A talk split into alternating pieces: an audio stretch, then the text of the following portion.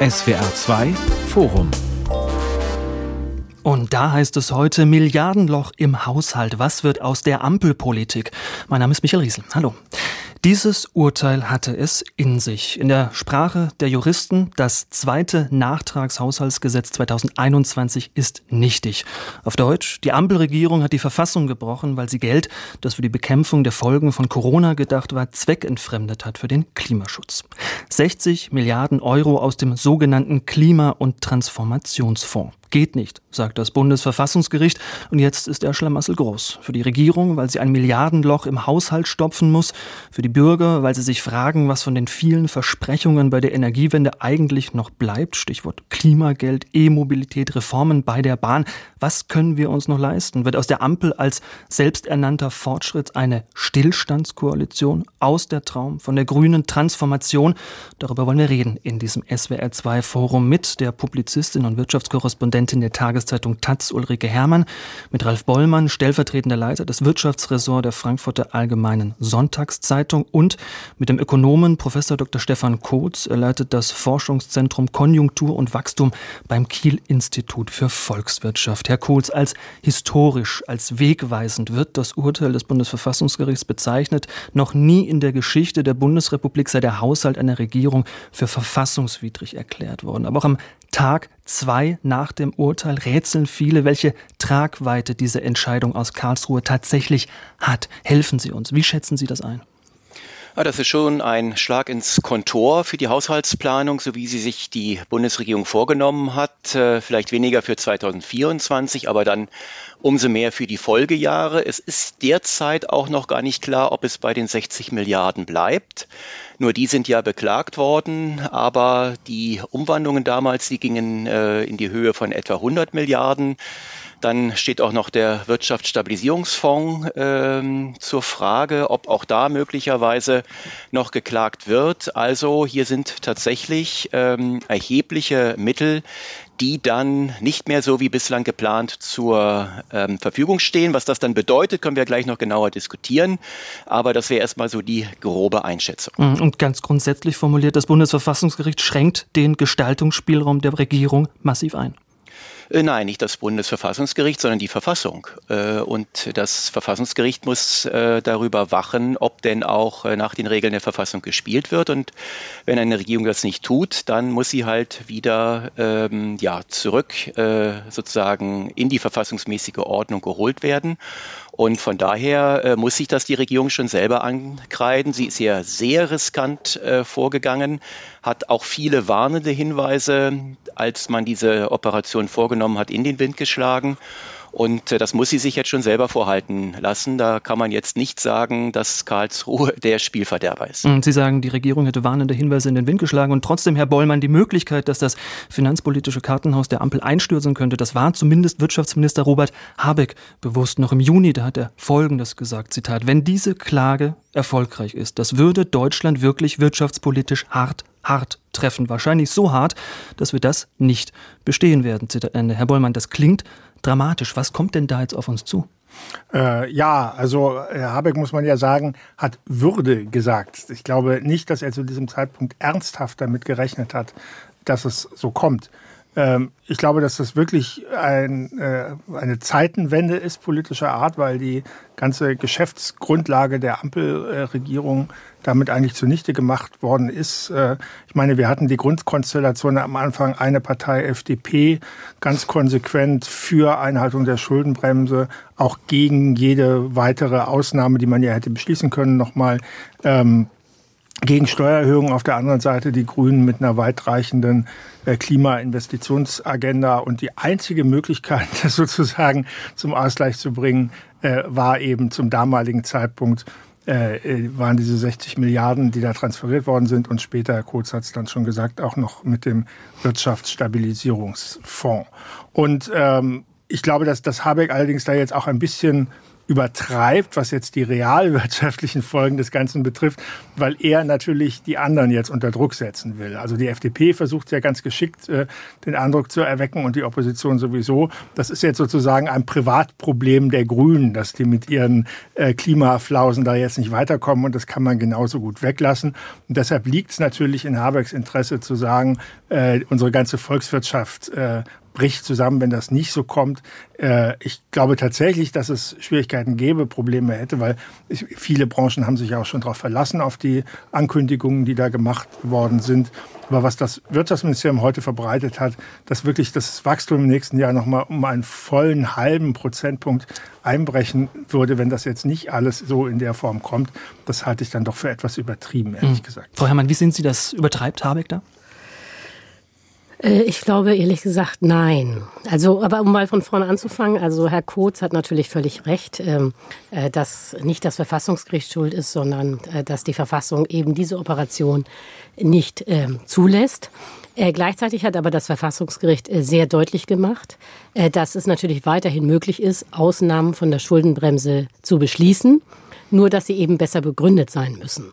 Das heißt, was die Ampel theoretisch machen könnte, wäre zu sagen, wir sind hier immer noch in einer Notsituation. Allein die Ukraine-Krise belastet ja die deutsche Wirtschaft durch die hohen Energiekosten enorm. Wir machen auch äh, 2024 nochmal eine Ausnahme.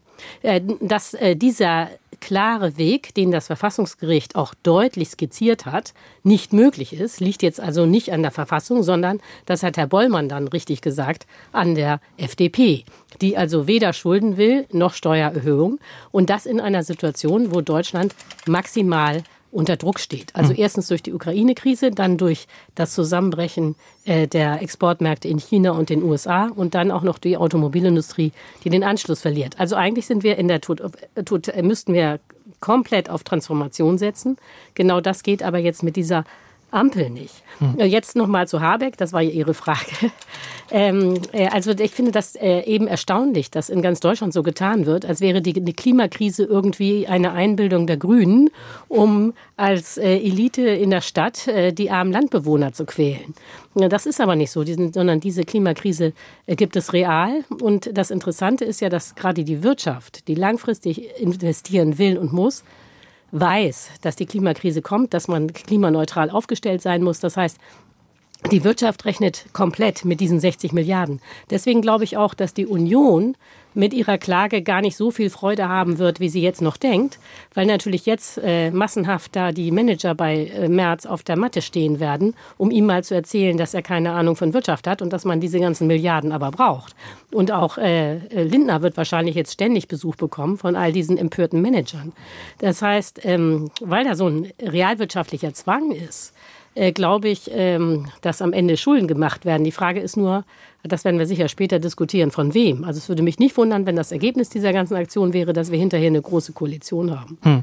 Jetzt hat bis heute Morgen um kurz nach vier der. Haushaltsausschuss des Bundestages äh, getagt. Ein Treffen, das eigentlich als letztes Feilen am Haushalt geplant war. Das stand natürlich jetzt unter anderen Vorzeichen und Erwartungen. Man hat versucht, die Scherben zusammenzukehren. Ich frage mal in die Runde, wie bewerten Sie denn, was da in der Nacht verhandelt wurde? Herr Kurz, vielleicht fangen Sie an.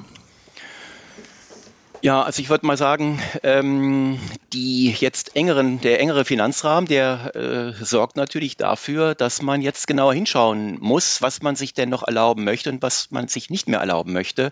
Man wird jetzt also stärker gezwungen, das ist ja auch der Sinn der Schuldenbremse, dass man tatsächlich Prioritäten formuliert und sich nicht alles äh, ähm, gönnt, äh, was man sich vielleicht wünscht. Und ähm, deshalb wird jetzt genauer hingeschaut. Ich fand schon erstaunlich, dass äh, das Erste, was abgeräumt wurde, war die Mehrwertsteuererleichterung für die Gastronomie. Wenn wir also mal ein bisschen um die Ecke denken, äh, dann ist es eben so, dass je leichter man in Schulden ausweichen kann, desto eher kann man dann auch solche Dinge im Haushalt noch unterbringen. Jetzt muss insgesamt äh, ja, konsolidiert werden und das muss nicht unbedingt bedeuten, dass die äh, Politik insgesamt schlechter wird. Hm. Naja, kurz, aber das war ja eigentlich nicht das Hauptergebnis der vorigen Nachtsitzung.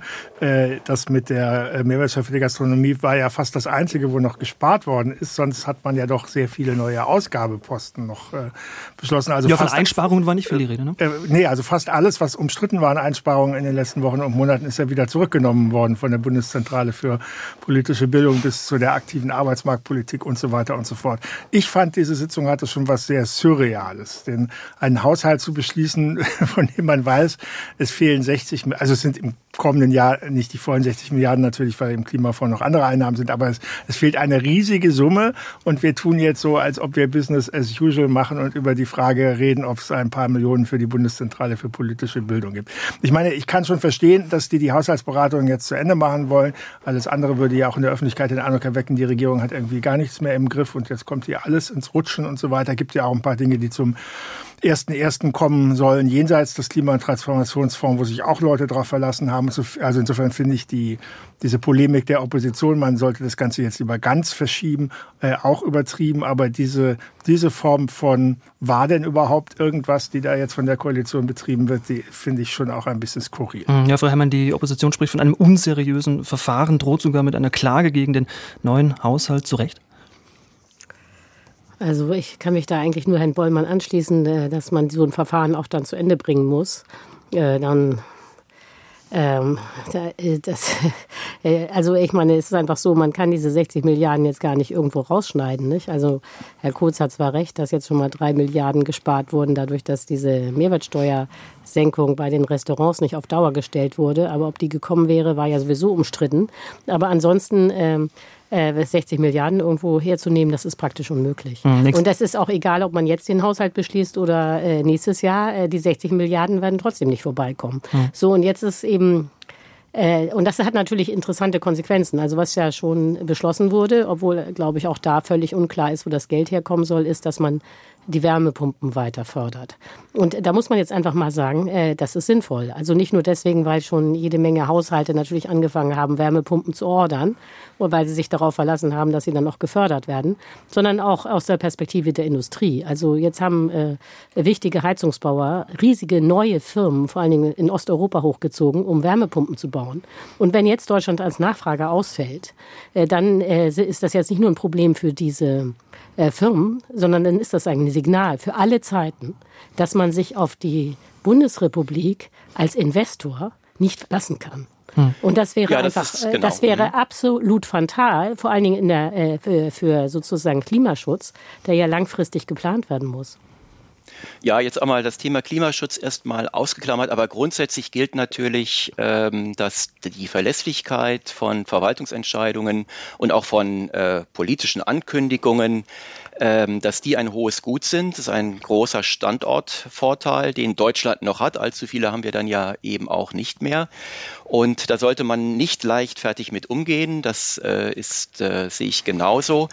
Aber grundsätzlich, damit wir das nicht vermengen, diese beiden Themen, ähm, Klimapolitik kann man nicht nur über das machen, was sich die Bundesregierung vorgenommen hat, nämlich über einen sehr stark industriepolitischen Ansatz, der dann bedeutet, dass man mit viel Subventionen äh, die Wirtschaftsstrukturen beeinflussen möchte, sondern man kann, man kann Klimapolitik auch anders äh, adressieren, äh, indem man eben viel stärker ähm, die Preismechanismen nutzt, sodass die Privaten wissen, dass äh, Emissionen und alle Aktivität, die mit Emissionen verbunden sind, äh, teurer werden. Das hat äh, einen ähnlichen Lenkungseffekt. Ich halte den sogar für überlegen. Das heißt, wir sollten jetzt nicht den Kurzschluss begehen und sagen, nur weil diese industriepolitische Agenda etwas kürzer treten muss, äh, sei jetzt die Klimapolitik insgesamt in Frage gestellt. Hm. Worüber sich ja jetzt alle die Köpfe zerbrechen, das ist die Frage, welche Folgen dieses Urteil für die Vorhaben der Ampel hat. Und wenn man sich anschaut, was mit dem Geld aus dem Klima- und Transformationsfonds alles finanziert werden sollte, die Förderung klimafreundlicher Gebäude, der Ladesäulen für E-Autos, die Sanierung der Bahn, Erleichterungen beim Strompreis und so weiter, alles wichtige Eckpunkte der grünen Transformation. Herr Bollmann, was davon ist jetzt am ehesten bedroht? Was kann weg? Die Frage wird ja gestellt. Naja, das ist ja eine Frage, die sich jetzt nicht nur innerhalb dieser klimapolitischen Maßnahmen stellt. Man kann ja auch bei anderen Punkten streichen. Äh, und es ist natürlich auch die Frage, äh, findet man neue Tricks und Wege, äh, andere Schattenhaushalte aufzumachen. Das habe ich in meinen Hintergrundgesprächen zumindest mit Grünen und SPD-Politikern in den vergangenen Tagen schon mehrfach gehört, was da ja immer im Schwange ist sind diese bundeseigenen Gesellschaften, äh, die Bundesanstalt für Immobilienaufgaben, die Deutsche Bahn, äh, die Bundesautobahngesellschaft, dass die eben selber auf eigene Rechnung Kredite äh, aufnehmen, was wohl verfassungsrechtlich tatsächlich nicht unter die Schuldenbremse äh, fallen würde. Und äh, dass man dadurch dann zum Beispiel auch im regulären Haushalt wieder Mittel frei bekommt. Also gerade bei den äh, Autobahnen beispielsweise ist das ja so, dass das äh, sonst gar nicht aus dem Klimafonds logischerweise finanziert worden wäre, sondern aus dem regulären Verkehrsetat. Und dann könnte man da eventuell wieder umschichten. Die Frage ist nur, ob die Ampel sich das politisch leisten kann, äh, nachdem sie gerade aufgeflogen ist wegen der einen Haushaltsschummelei. Jetzt sozusagen, auch wenn es rechtlich okay ist, aber doch in den Augen der Öffentlichkeit, die nächste Schummelaktion zu starten. Da würde ich doch mal gewisse Fragezeichen. Mhm, aber dennoch machen. werden wir nicht ohne den Rotstift auskommen. Also nochmal die Frage, Frau Herrmann, was ist jetzt denn am ehesten auf der Abschlussliste? Ja, also ehrlich gesagt frage ich mich das auch. Ich sehe da nichts auf der Abschussliste weil ja alles irgendwie äh, gewollt wird. Also um jetzt nochmal ein sehr teures Beispiel zu nehmen, die beiden Chipfabriken in äh, Magdeburg und in Dresden äh, kosten ja zusammen mehr als 10 Milliarden. Ja, Magdeburg vor allem 10 Milliarden. Ja, ja, die kosten, genau, die kosten mhm. wahnsinnig viel Geld, mhm. sind aber gewollt. Mhm. Und äh, das ist ja noch der Knackpunkt an der ganzen Sache, stehen bekanntlich in Sachsen-Anhalt und Sachsen, diese beiden äh, Fabriken, die sind aber CDU regiert. Also ich weiß nicht, ob Merz ganz besondere Begeisterung jetzt in Sachsen erfährt, wo man ja dagegen mhm. kämpft, dass die AfD die Mehrheit äh, bei den nächsten Landtagswahlen mhm. im äh, also im Sommer 2024 ja. haben könnte. Also das ist äh, alles auch so ein bisschen bei der CDU unausgegoren, weil sehr viele Projekte eigentlich der C, äh, sozusagen CDU-Ländern äh, zu, ähm, zugutekommen und die stehen, sind jetzt auch bedroht. Äh, also ich weiß nicht, ehrlich gesagt weiß ich nicht, wo man sparen soll, ich, sondern ich glaube, das, was Herr Bollmann ähm, dargestellt hat, dass man irgendwelche anderen Schattenhaushalte aufmacht, äh, halte ich durchaus für eine Möglichkeit. Das Problem ist, äh, also gar nicht aus meiner Sicht so sehr, dass die Bevölkerung dann wahnsinnig äh, aufgeregt wäre, denn die Leute wollen ja auch alle diese mhm. Sachen haben. Die Bevölkerung will Ladesäulen für Elektroautos und die wollen auch eine ausgebaute Bahn. Das ist jetzt nicht so, dass die Leute sagen, ach nee, bloß keine Schulden ne, und dann ist die äh, Bahn am Ende ruiniert. Ich glaube, diese Stimmung gibt es in der Bevölkerung gar nicht, die gibt es nur bei der FDP. Äh, sondern ich glaube, das Problem ist eher, dass dann, wenn man das alles über äh, getrennte Schattenhaushalte macht, äh, bei anderen Trägern, dass dann die Zinsen höher sind. Also man macht, mhm. äh, man muss äh, plötzlich mehr Geld ausgeben für etwas, was man ganz billig haben könnte, wenn der Bund die Schulden aufnimmt. Denn da muss sie ja doch sehen, dass die äh, zehnjährige Kredite die der Bund aufnimmt, haben im Augenblick eine Rendite von 2,6 Prozent. Das klingt vielleicht viel, ist aber gar nichts, weil die Inflation liegt bei 3,8 Prozent. Das heißt, äh, international gesehen sind die Anleger immer noch bereit, Deutschland Geld zu schenken, mhm. wenn es nur Kredite aufnimmt. Mhm. Das ist aber bei es irgendwelchen gibt, äh, Schattenhaushalten ist das aber etwas anders. Ja, ja kurz, ich möchte ja, gerne das ist aber aus guten Gründen anders. Und äh, das ist auch nicht die ganze Geschichte, die wir jetzt gerade gehört haben. Denn die, der Grund, weshalb sich der Bund so günstig verschulden kann, liegt ja darin, dass er für die Bedienung der Schulden immer auf die Gesamtheit der Steuerzahler zurückgreifen kann. Und deshalb ist das Ausfallrisiko praktisch null. Das sind äh, ja, genau. ein risikofreies Ruhekissen für Anleger. Das brauchen wir übrigens in einer Marktwirtschaft eigentlich gar nicht. Sondern ähm, der große Vorteil dieser Zweck, äh, ähm, bezogenen äh, Verschuldung von den entsprechenden äh, äh, Unternehmen ist ja, dass dann auch die jeweiligen privaten Geldgeber genauer hinschauen sollen, wofür wird denn das Geld eigentlich verwendet.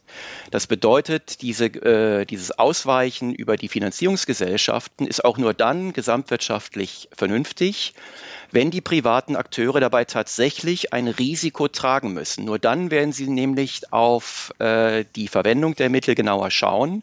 Auch da kann ja eine Menge am Markt vorbei finanziert werden. Äh, es gibt äh, ja diverse ICE-Halte beispielsweise, die nur nicht äh, unbedingt aufgrund der Verkehrssituation sinnvoll sind, sondern die man dann irgendwie politisch da rein verhandelt hat. Und das würden eben Private weniger äh, mitmachen, wenn sie wissen, dass die äh, Bedienung ihrer Gelder, die sie dort investiert haben, davon abhängt, wie ertragreich die Investitionen insgesamt mhm. sind. Man kann bei diesen Public-Private Partnerships auch viel falsch machen der Gestalt, dass die Privaten den Staat über den Tisch ziehen, aber man kann sie eben auch sinnvoll ausgestalten und dann wird eben ein bisschen genau hingeschaut, wofür das Geld verwendet wird und das ist äh, per se nicht schlecht. Aber Wir haben jetzt bei der Frage, Entschuldigung, wo, wo kann man streichen, genau. äh, noch einen ganz großen äh, Bereich außen vor gelassen, nämlich die Frage, wenn man denn investieren will, kann man nicht bei den konsumtiven Ausgaben irgendwo kürzen. Ähm, das ist, glaube ich, wäre theoretisch eine Möglichkeit. Da kann ich allerdings den Ärger der Politik über das Verfassungsgericht auch ein bisschen verstehen, dass die einerseits sagen, strikte Einhaltung der ähm, Schuldenbremse. Gut, Ulrike Herrmann hat es gesagt. Äh, es steht natürlich so in der Verfassung, ist die Politik selber schuld. Aber auf der anderen Seite gibt es doch Bereiche, wo das Verfassungsgericht sehr weit gegangen ist, selber zu sagen, also Rentenansprüche sind zum Beispiel eigentumsähnliche Ansprüche. Das heißt, so eine äh, Rentenreform äh, wie sie zuletzt von den Wirtschaftsweisen vorgeschlagen worden ist, nach Schweizer Vorbild, wo sozusagen es diese strikte Bindung der Renten an die Einzahlungen nicht mehr gibt und so eine gewisse soziale Komponente reinkommt, weiß ich gar nicht, ob das verfassungsfest wäre nach der Rechtsprechung des Bundesverfassungsgerichts, äh, das immer sagt, auch Gutverdienende müssen eine gute staatliche Rente bekommen. Äh, dann haben wir die Frage Existenzminimum, Bürgergeld, Asylbewerberleistungsgesetz, wo das Verfassungsgericht auch immer sehr weitreichende Vorgaben gemacht hat und sich, wie ich finde, man kann ja zu dieser Frage Existenzminimum stehen, wie man will. Aber ich finde, das ist keine Frage, die so weitgehend eigentlich die Verfassungsrichter entscheiden sollten. Und dann hatten sie noch 2021 das berühmte Klimaurteil, wo das Verfassungsgericht selber gesagt hat, äh, die Bundesregierung muss mehr für den Klimaschutz äh, und künftige Generationen tun. Also da ist der Spielraum der Politik schon sehr eingeengt worden. Trotzdem liegt es natürlich in dieser Logik zu sagen, wir müssen investieren. Investitionen sind vernachlässigt worden, dass man sich diesen Bereich zumindest mal anschaut und da auch keine oder sich überlegt, welche zusätzlichen Tatbestände man denn da unbedingt noch schaffen muss. Stichwort, Herr Kurz, äh, Kindergrundsicherung. Ja, genau, das Stichwort ja. Investition in die Zukunft des Landes müssen Vorfahrt haben vor sozialen Wohltaten. Das fordert heute ein Kommentar im Spiegel und man fragt sich, Herr Kurz, Bürgergeld, Kindergrundsicherung, Mütterrente, Klimageld, steht das jetzt alles zur Disposition? Das ist jetzt äh, politisch abzuwägen. Also äh, das können wir jetzt nicht äh, aus der wissenschaftlichen äh, Seite her äh, entscheiden. Äh, das ist eine politische Frage welche Ziele, also die äh, gegenwartsbezogenen äh, Konsummöglichkeiten der Transferempfänger ist das eine und das andere sind eben die zukünftigen Möglichkeiten dadurch, dass wir etwa unsere Infrastruktur äh, besser ausstatten und ähnliches mehr. Aber diesen Abwägungsprozess, den kann die Wissenschaft der Politik nicht abnehmen. Das ist eine originär politische Aufgabe. Wir können eben nur sagen, das eine hat bestimmte Wachstumseffekte und das andere nicht. Und äh, bei der Gelegenheit äh, möchte ich schon auch noch darauf hinweisen, man kann Wachstumspolitik nicht nur dadurch betreiben, dass der Staat mehr Geld ausgibt, ähm, sondern man kann sie auch dadurch betreiben, dass man insgesamt äh, Produktivitätsbremsen für die Privatwirtschaft lockert, also etwa die ganze Frage der Bürokratielasten, der Berichtspflichten, die immer mehr Umfang haben, wieder ausdünnt. Äh, das würde eben auch mehr ökonomische Aktivität auslösen, mehr produktive Arbeitsmöglichkeiten erschließen. Der Staat kann auch beispielsweise, und da haben wir jetzt ja im November äh, noch äh, zu erwarten, entsprechende Reformvorschläge einer Kommission, es ähm, lukrativer machen, auch gerade bei den Einstiegseinkommen in den Arbeitsmarkt mehr Arbeit anzubieten, äh, indem man das Steuertransfersystem besser austariert. Das muss äh, nicht unbedingt äh, mehr Geld kosten, äh, aber es kann trotzdem die wirtschaftliche Aktivität beleben und dadurch eben dem Staat auch zusätzliche Steuereinnahmen ermöglichen. Ja, also ich würde jetzt noch mal gerne sagen, es fehlen jetzt 60 Milliarden. Äh, die verplant waren für ganz konkrete Dinge. Also was wir auch noch nicht besprochen haben, war grüne Industrie. Also wenn die Chemieindustrie, die Stahlindustrie, wenn die grün werden sollen, dann ist das teurer als äh, fossile Energie zu nutzen. Das heißt, diese Differenz muss irgendwie ausgeglichen werden. Das sollte, wollte man auch äh, durch den Klimatransformationsfonds machen. Und diese ganz konkreten Investitionsprojekte, die alle Geldkosten, äh, die kann man jetzt nicht äh, dadurch finanzieren, dass man, obwohl ich sehr dafür wäre, irgendwie äh, in Zukunft einen Bürokratieabbau plant, sondern dieser Bürokratieabbau, so schöner wäre, ist ja auch schon seit 50 Jahren im Gespräch und kommt nicht voran. Das heißt, für diese 60 Milliarden, die jetzt fehlen, ist das keine Lösung. Und ähm, deswegen bin ich jetzt mal gespannt, wie das weitergeht. Also der, der Druck auf die Politik, äh, dass da jetzt irgendwas passieren muss, äh, ganz konkret, äh, der wird enorm zunehmen. Und es bilden sich ja auch Allianzen, die durchaus ungewöhnlich sind. Also zum Beispiel gibt es konservative Ökonomen und Keynesianer, die gemeinsam der Meinung sind, dass man jetzt die Schuldenbremse reformieren muss. Das hat zwar die Union ausgeschlossen, da aber ja so konservative Ökonomen wie der IFO-Chef Fußt oder der äh, Michael Hüter vom Institut der Wirtschaft in Köln äh, jetzt auch Druck machen, weiß ich nicht, wie lange die FDP und die CDU da standhalten können. Ja, also ich glaube, die, ja, also das Naheliegende ist jetzt ja, und da würde ich sagen, das ist auch das Wahrscheinliche, man wird jetzt an verschiedenen Stellgrößen drehen. Man wird jetzt nicht eine Ausgabenkategorie nehmen und die muss jetzt alles kompensieren, sondern man hat eine ganze Klaviatur, auf der man spielen kann. Und äh, was die Schuldenbremse und die Reform der Schuldenbremse angeht, also selbst wenn wir mal den Vorschlag von Herrn Fuß äh, jetzt äh, kurz beleuchten, er hat ja gesagt, ähm, dass in Höhe der Nettoinvestitionen des Staates solle er sich dann äh, verschulden können. Nun, das hat die Schuldenbremse ähm, in der Vergangenheit äh, ja auch zugelassen und man hat es gar nicht ausgeschöpft. Das heißt, es ist weniger eine Frage dessen, inwiefern man durch die Schuldenbremse eingeschränkt ist, sondern ob man den politischen Willen dazu hat. Sie haben ja gerade die verschiedenen äh, Lieblingsprojekte aufgezählt, von Mütterrente bis Rente mit 63 und vielem anderen mehr. Das war ja nicht äh, notwendigerweise so, sondern immer dann, wenn man die Wahl hatte zwischen Investitionen und konsumtiven Ausgaben, hat man sich im Zweifel für Letzteres entschieden und dafür kann man jetzt nicht die Schuldenbremse verhaften. Hm. Herr Bollmann, die Taz hat am Tag nach der Urteilsverkündung getitelt, die Schuldenbremse muss weg. Muss sie?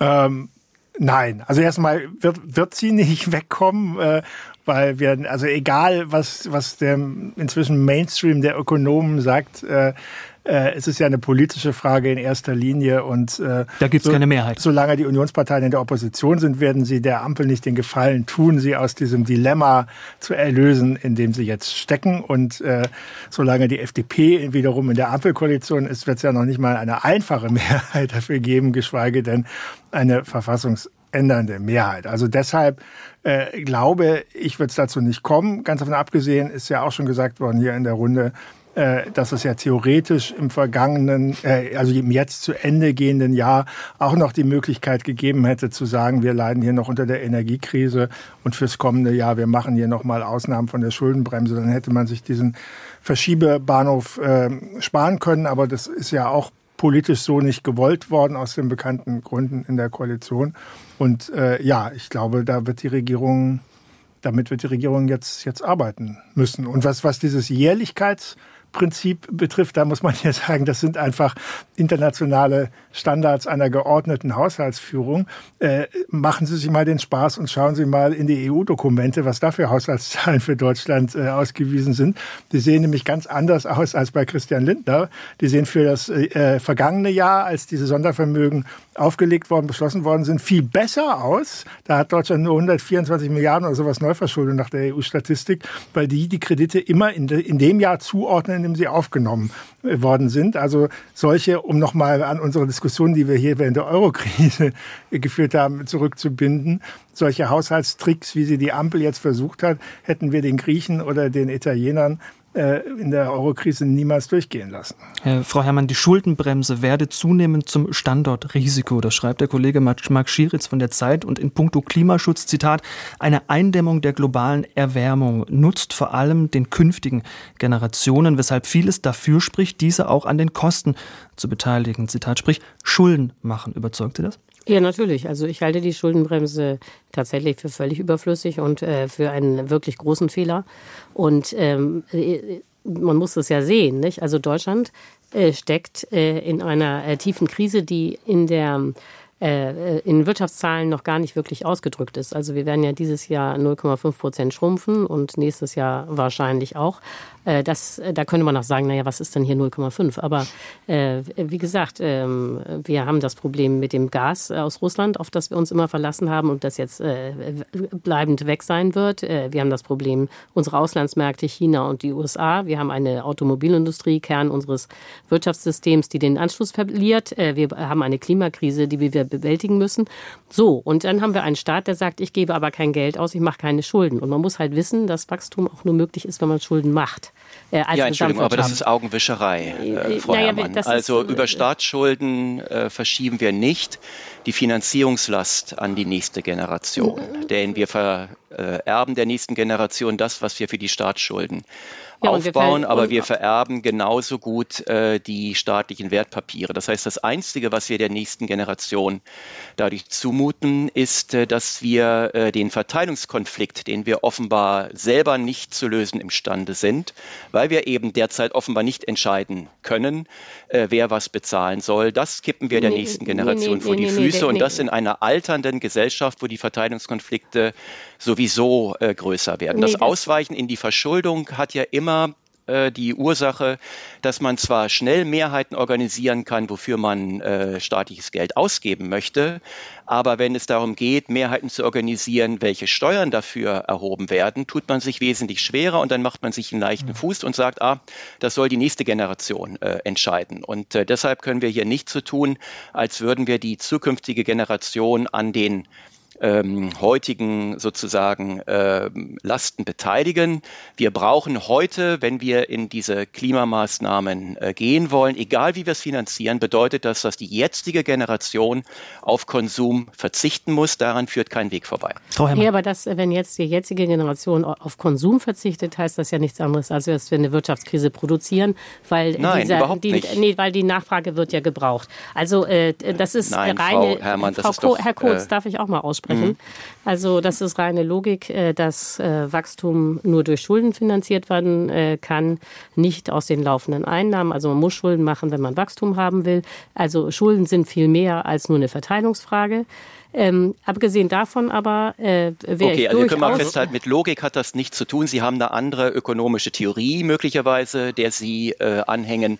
Aber vielleicht können wir uns daran darauf verständigen, dass das nichts mit Logik zu tun hat. Das ist Logik, aber das können wir vielleicht nochmal okay, getrennt Also dann klären, wissen die Hörer klären. zumindest, dass das nicht von allen als Nein, äh, Logik nee, so Herr, eingeordnet wird. Herr Kurz ist Neoklassiker, die sind anderer Meinung, genau. Dann, also, dann, aber ich lass, bin, ja, aber ich äh, habe jetzt ehrlich gesagt so lange geschwiegen, äh, weil ich, weil ich diese Frage ähm, sind Schulden grundsätzlich gut oder sind Schulden grundsätzlich schlecht, ähm, ein bisschen sehr abstrakt finde. Und ich immer sagen würde, man muss, man muss sich auch mal genauer angucken, wozu Schulden oder wofür Staatsausgaben. Also diese, ähm, diese Theorie zu sagen, äh, Schulden schaffen Wachstum ist ja in dieser Allgemeinheit äh, auch nicht richtig. Also ich meine, die Spanier zum Beispiel vor der Euro, die Eurokrise hatte ja, oder die Staatsschuldenkrise in verschiedenen Ländern sehr unterschiedliche Ursachen. Aber zum Beispiel in Spanien hatte sie ganz eindeutig die Ursache, dass man eine, eine total überhitzte Infrastrukturpolitik betrieben hat. Äh, nicht nur was privaten Wohnungsbau betrifft, sondern eben auch äh, äh, Hochgeschwindigkeitsstrecken der Bahn in Regionen, wo kaum jemand wohnt, äh, äh, riesige Flughäfen in menschenleeren Gegenden, auf denen bis heute noch kein Flugzeug abgehoben hat, etc. Und deshalb wäre ich doch sehr dafür, die, diese Debatte äh, differenzierter zu führen und sich vielleicht auch jetzt, wo man diese Denkpause hat, nochmal genauer anzugucken, welche Subventionen für den Klimawende sind sinnvoll und welche nicht? Was sind vielleicht auch äh, Dinge, die Unternehmen selber schultern äh, könnten und müssten? Also diese extrem große Koalition, die es jetzt gibt zwischen dem Wirtschaftsministerium, den äh, Unternehmensverbänden, unternehmernahen äh, ähm, äh, Ökonomen und den Gewerkschaften. Die macht mich doch ein bisschen äh, misstrauisch, ob da nicht äh, Kartell ist vielleicht etwas zu, äh, zu stark gesagt, aber so eine Allianz von, von Lobbygruppen, die eben da ein Gemeinschaft, gemeinsames ökonomisches Interesse dran haben, äh, ob man dem wirklich in allen Punkten überall unbesehen unbesehen, ich bestreite nicht, dass es da auch Punkte gibt, die sicherlich ihre Rechtfertigung haben, aber unbesehen folgen muss, da würde ich doch ein großes Fragezeichen. Also wenn ich da noch mal kurz einhaken darf, wo, äh, wo Herr Bollmann natürlich recht hat, ist, äh, man darf jetzt nicht einfach Schulden machen für egal was, äh, ob das jetzt gebraucht wird oder nicht. Also das ist richtig, man äh, darf Schulden nur machen für Investitionen und diese Investitionen äh, müssen auch sinnvoll sein. Ich würde aber sagen, dass die meisten dieser Klimainvestitionen extrem sinnvoll sind und um das jetzt noch mal einzuordnen, äh, Deutschland hat die schwächste Wirtschafts, ähm, das schwächste Wirtschaftswachstum in äh, ganz Europa und gleichzeitig ist Deutschland auch das Land mit, der, mit den niedrigsten Schulden. Und äh, da besteht ein Zusammenhang. Also während alle anderen Länder, oh, ich oh, sage, Frau Herrmann. ja, ja, während ich sage, alle anderen Länder vorneweg natürlich die USA ähm, äh, sich munter verschulden, um ihre Konjunktur anzukurbeln, äh, ist es in Deutschland so, man macht fast gar keine Schulden, aber das Ergebnis ist eben auch, man kommt überhaupt nicht von der Stelle, sondern verliert weltweit den Anschluss. Herr Kurz, Sie können jetzt noch einmal widersprechen und dann würde ich gerne mit einer weiteren Frage weitermachen. Ja, weil Sie also äh, die, äh, die Leistungsfähigkeit eines Wirtschaftsraums oder diese ganzen Rankings, äh, wo Sie strukturelle Fragen und konjunkturelle Fragen äh, für ein Jahr abbilden, äh, die sind doch völlig aussagefrei und Sie können doch nicht äh, die Höhe des Schuldenstandes in Beziehung setzen äh, dazu, was in einem Jahr äh, die Veränderung der, des Bruttoinlandsproduktes ausmacht. Da gibt es so viele Sonderfaktoren. Ich könnte Ihnen jetzt die hohen Krankenstände nennen. Ich äh, könnte Ihnen die Lieferkettenproblematik nennen, die in Deutschland stärker zuschlägt als anderswo. Also es ist wirklich unseriös, den Eindruck zu erwecken, äh, Deutschland hätte deshalb derzeit so ein schwaches äh, Jahr, ähm, was die Wirtschaftsleistung angeht, äh, weil wir hier zu wenig äh, Schuldenstand oder neue Schulden machen würden. Das ist wirklich äh, abwegig und äh, ich kenne auch sehr wenige äh, Ökonomen, die das teilen würden. Gut, das ist deutlich geworden, aber dann würde ich gerne an Herrn Bollmann die Frage weiterstellen. Wir haben jetzt über Schulden geredet, wir haben über das Sparen geredet. Bliebe noch eine dritte Option, auch die wird von Finanzminister Christian Lindner, aus, Lindner ausgeschlossen, nämlich Steuer Steuererhöhungen zu Recht ausgeschlossen? Mm, also ich glaube, Steuererhöhungen im Ganzen sind tatsächlich in der jetzigen konjunkturellen Lage schwierig. Und wenn man sich anschaut, dass Deutschland als Ganzes ja jetzt auch nicht gerade ein Niedrigsteuerland ist. Was ich schon sinnvoll fände, wäre eine Steuerreform. Unser ganzes Steuer- und Abgabensystem, das wird ja auch in internationalen Berichten von Organisationen wie der OECD auch immer wieder beklagt. Er hat da schon eine große Unwucht, kleine und mittlere Einkommen werden einfach durch diese hohen Sozialabgaben, die ja dann äh, in diesem Bereich auch nicht äh, sozial gestaffelt sind, sehr stark belastet. Und man hat diesen mittleren Einkommensbereich, wo man Belastungen von 50 Prozent und mehr teilweise hat durch Steuern und Abgaben. Und im höheren Bereich wird es dann wieder etwas weniger. Darauf beruft sich ja auch die SPD, wenn sie jetzt sagt, Spitzensteuersatz erhöhen oder so. Ich finde, im Zuge von so einem Gesamtpaket einer Steuerreform wäre, das hat ja inzwischen sogar die CDU vorgeschlagen, Friedrich Merz, ähm, äh, könnte man über einen höheren Spitzensteuersatz äh, diskutieren. Jetzt die Steuerlast insgesamt zu erhöhen in der jetzigen Situation fände ich einen schwierigen Weg, schon von der Sache her und praktisch politisch mit der FDP natürlich sowieso. Also es gäbe natürlich Steuererhöhungen, also faktische Steuererhöhungen, äh, die sehr sinnvoll wären, also nämlich die sogenannten äh, Subventionen, äh, die umweltschädlich sind, also äh, beispielsweise die äh, sehr niedrige Besteuerung vom Privatgebrauch von Dienstwagen. Äh, da gibt es ja den Vorschlag, äh, dass man das äh, verdoppelt äh, ähm, da den Satz. Und das würde, glaube ich, 5,7 Milliarden Euro im Jahr bringen. Das ist richtig viel. Äh, und äh, es gibt keinen Grund, warum man jetzt Dienstwagen besonders steuerlich fördern müsste. Aber da ist natürlich dann wieder, genau wie Herr Pollmann sagt, die FDP äh, äh, steht da auf der Matte und sagt, das sei eine verdeckte Steuererhöhung. Das ginge ja. nicht. Und man muss aber sich die Liste, wäre, die Liste nochmal genau angucken. Nicht alles, was das Umweltbundesamt auf nee, die Liste geschrieben haben, hat. Ja, nee, das ja, ist ja klar. also insgesamt gibt es laut Umweltbundesamt 65 äh, Milliarden Euro an äh, äh, un, äh, umweltschädlichen Subventionen, aber da ist dann auch der, für die Förderung des Sozial, sozialen Wohnungsbaus dabei, weil natürlich Wohnungsneubau hm. auch CO2 emittiert. Äh, deswegen habe ich das jetzt nicht ja. erwähnt. Aber äh, die, ähm, der, naja, die Dienstwagen ähm, würden aber schon mal 5,7 ja. Milliarden Nein, Frau bringen. Herrmann, äh, das wissen Sie doch selber auch. Ähm, die, also das sogenannte Dienstwagenprivileg, da geht es um eine Pauschalierung. Da geht es nicht darum, dass überhaupt in Frage stehen kann, dass wenn Sie einen Dienstwagen haben, dass der natürlich steuerlich wie alle anderen Werbungskosten auch abgesetzt werden kann. Und es lohnt sich im Zweifel überhaupt nur, äh, wenn Sie einen Kleinwagen fahren. Bei den größeren Fahrzeugen ist das überhaupt kein sogenanntes Privileg. Also das ist wirklich ein Luftschloss. Damit äh, werden Sie diesen 60 Milliarden sicherlich nicht äh, Herr werden. Aber wo ich Ihnen recht gebe, ähm, dass man vermutlich genauer bei den ähm, Steuervergünstigungen hinschauen äh, wird. Äh, beispielsweise, was man jetzt im Gastrobereich hat, äh, ist ja so ein Fall, dass man also ähm, hier Ausnahmetatbestände bei der Besteuerung, die insgesamt die Steuerlast senken, äh, kritisch anschaut. Das kann im Durchschnitt auch durchaus vernünftig sein, äh, weil längst nicht alles davon gerechtfertigt ist. Da hätte man sich vielleicht eher gewünscht, dass man sagt, das nutzt man, um die allgemeinen Sätze zu reduzieren. Aber jetzt wird man sich vermutlich äh, auch daran als eine von verschiedenen Stellgrößen, die ich vorhin gesagt habe, wirklich auch dran machen, um darüber die eine oder andere Milliarde mhm. äh, herauszukitzeln. Na, über einen Einnahmeposten haben wir jetzt noch gar nicht gesprochen, CO2-Abgabe. Ich meine, mhm. weil die Regierung Angst vor dem Volkszorn hat, hat sie ja, es gab ja mal zwischen, also das war ja jetzt eine Schlangenlinie sozusagen, es ist äh, im Corona ist die geplante Anhebung ähm, nee, in der Energiekrise zunächst ausgesetzt worden. Äh, dann hat, äh, wollte man es äh, zum 1. Januar nächsten Jahres wieder voll auf den alten Pfad bringen. Dann ist man doch wieder zurückgezuckt, hat nur die Hälfte gemacht. Also da könnte man natürlich noch was, noch was drauflegen und einen ambitionierteren Pfad einschlagen, so wie Herr Kurz das eben auch gesagt hat, die Klimapolitik stärker über den Preis steuern.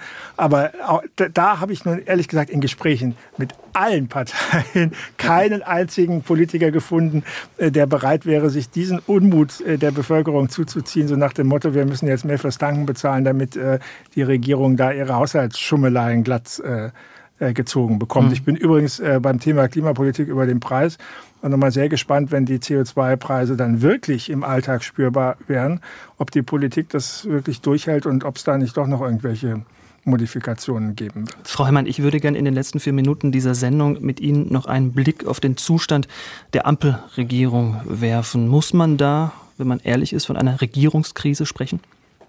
Äh, also ich würde sagen, äh, ja, ähm, denn das ist also eigentlich nicht vereinbar, was da äh, zusammen regiert. Ich meine, das war ja schon ganz am Anfang das Problem, nicht? dass Lindner gesagt hat, keine Schulden und keine Steuererhöhung. Das waren eigentlich diese einzigen beiden Punkte, die er hatte. Das sind auch die einzigen beiden Punkte, um es etwas zugespitzt äh, zu formulieren, die im Parteiprogramm und im Wahlprogramm der FDP auftauchen.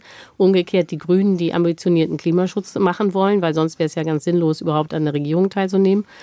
Ja, und diese beiden Pole mit der SPD irgendwie äh, in der Mitte als äh, Mediator, äh, die sind jetzt genauso weit auseinander, wie sie zu Beginn der Koalitionsverhandlungen waren, nicht? Und die ja auch schon sich ewig hingezogen haben und ziemlich stürmisch waren. Ja, und wie das weitergehen soll, keine Ahnung. Hm, Herr Kohl, Sie sind der Ökonom in der Runde, aber trotzdem auch an Sie die Frage, was da jetzt an Verteilungskämpfen auf die Ampel zukommt. Hat, hat das das Potenzial, die Regierung zu sprengen? Ja, muss man jetzt mal schauen. Also wir müssen auch ein bisschen die Dinge in Relation sehen. Wir haben eine Staatsausgabenquote von über 48 Prozent. Äh, also wir reden jetzt hier vielleicht über ein Drittel Prozent der Wirtschaftsleistung, äh, die jetzt äh, ähm, jährlich äh, für die äh, Regierung neu beschafft oder anderswo eingespart werden muss. Ähm, das sollte eine Bundesregierung eigentlich hinbekommen. Also wenn sie diesen Manövrierspielraum nicht mehr auf die Straße bringt, dann wäre sie wirklich am Ende. Aber das halte ich jetzt nicht für äh, politisch äh, völlig ausgeschlossen. Man kann ja auch sagen, die Regierung hat mittlerweile so viel an Popularität eingebüßt. Vielleicht ähm, nutzt sie das und sagt, dann machen wir mal Dinge, äh, die sind vielleicht auch unpopulär, aber dass sie dann äh, zumindest sagen kann, dass das insgesamt sinnvoll ist und äh, damit äh, den nachfolgenden ähm, sozusagen der, der, den Historikern hinterher auf diese Regierung schauen und sagen, okay, da habt ihr wenigstens dann in der zweiten Hälfte nochmal die Kurve gekriegt. Mhm, Herr Bollmann, die nächsten Tage werden entscheidend werden für die, für die Frage, wie man diese Milliard, dieses Milliardenloch im Haushalt stopft. Was glauben Sie denn, wie viel wird von der selbsternannten Fortschrittskoalition nach der Woche, nächsten Woche noch übrig bleiben? Naja, was mich ja ein bisschen amüsiert, äh, weil ich äh, ja auch schon mal eine Biografie über Angela Merkel geschrieben geschrieben hat, äh, habe, dass äh, die Ampelkoalition ungefähr zwei Jahre gebraucht hat, um vor dem letztlich auch Veränderungsunwillen der Bürgerinnen und Bürger und den Schwierigkeiten des deutschen föderalen Systems und der Koalition zu kapitulieren, wofür Frau Merkel irgendwie 16 äh, Jahre gebraucht hat. Trotzdem äh, wird ich, wäre meine Prognose, äh, dass es eine gewisse Wahrscheinlichkeit gibt, dass sie sich doch jetzt irgendwie wieder zusammenraufen, weil ja einfach keine der drei Parteien im Moment Interesse an Neuwahlen haben kann. Aber wie das praktisch funktioniert, darüber haben wir ja lange gesprochen jetzt in dieser Sendung, da fehlt mir auch ein bisschen die Fantasie, wie mhm. sich das zusammenfügen mhm, lässt. Frau, ja, Frau Herrmann, nochmal die Frage auch an Sie, bitte mit der Bitte um eine kurze Antwort. Eine Chance, nochmal diese Fortschrittskoalition zu retten, gibt es die? Also ähm, nur wenn sich die äh, FDP bewegt. Also wenn die FDP sagt, es gibt hier keine Schulden, keine Steuererhöhung, kein Geld, äh, dann sehe ich irgendwie nicht, wie das funktionieren soll. Also dann glaube ich, dass die äh, Grünen äh, keine Lust mehr haben. Und dann glaube ich auch, dass äh, Olaf Scholz sich überlegt, ob er nicht doch lieber eine große Koalition macht. Milliardenloch im Haushalt. Was wird aus der Ampelpolitik? Das war heute unser Thema im SWR2 Forum und ich bedanke mich bei meinen Gästen, bei Professor Dr. Stefan Kotz vom Kiel Institut für Weltwirtschaft, bei der Journalistin Ulrike Herrmann von der Taz und bei Ralf Bollmann von der Frankfurter Allgemeinen Sonntagszeitung. Mein Name ist Michael Riesel. Ich sage danke fürs Zuhören und machen Sie es gut.